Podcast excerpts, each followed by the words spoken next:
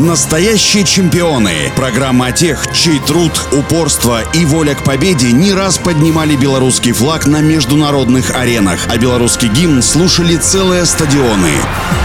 Всем доброго дня, у микрофона Василий Данилов. 10 ноября 1982 года в Минске родилась Татьяна Белан. В 11 лет она получила звание мастера спорта. В 98-м на чемпионате мира белорусская сборная выиграла золото в многоборье групповых упражнений, а также два серебра в отдельных видах и девушкам присваивают звание мастеров спорта международного класса. Среди них, конечно же, была Татьяна. С чемпионата мира 99 года команда привозит две бронзы и серебро. Эти результаты позволили нашим гимнасткам называться претендентками на медали Олимпийских игр 2000 года в Сиднее. В финале национальная сборная получила такие же баллы, как и сборная России. Кому достанется золото, определили судьи. Согласно правилу, которое действует в таких случаях, в расчет брались самая высокая и самая низкая оценки, которые обычно отбрасывались, и таким образом победу отдали России. Белорусская сборная завоевала серебро. На вопрос, почему Татьяна оставила гимнастику в 18 лет, она ответила, что в этом виде спорта добилась поставленных целей и теперь покоряет новые горизонты. После завершения карьеры до 2008 года Татьяна работала в танцевальном шоу в Китае. Спортивные результаты белорусской спортсменки впечатляющие. Золото в многоборье на чемпионате мира 98-го, в групповых упражнениях серебро с мячами и серебро с обручами и лентами. Год спустя чемпионат мира в групповых упражнениях Беловой принес бронзу в многоборье, еще одно серебро в упражнении с булавами, а обручи и ленты принесли заслуженную бронзу. У меня на сегодня все. Всем желаю крепкого здоровья и побед во всех ваших делах и начинаниях.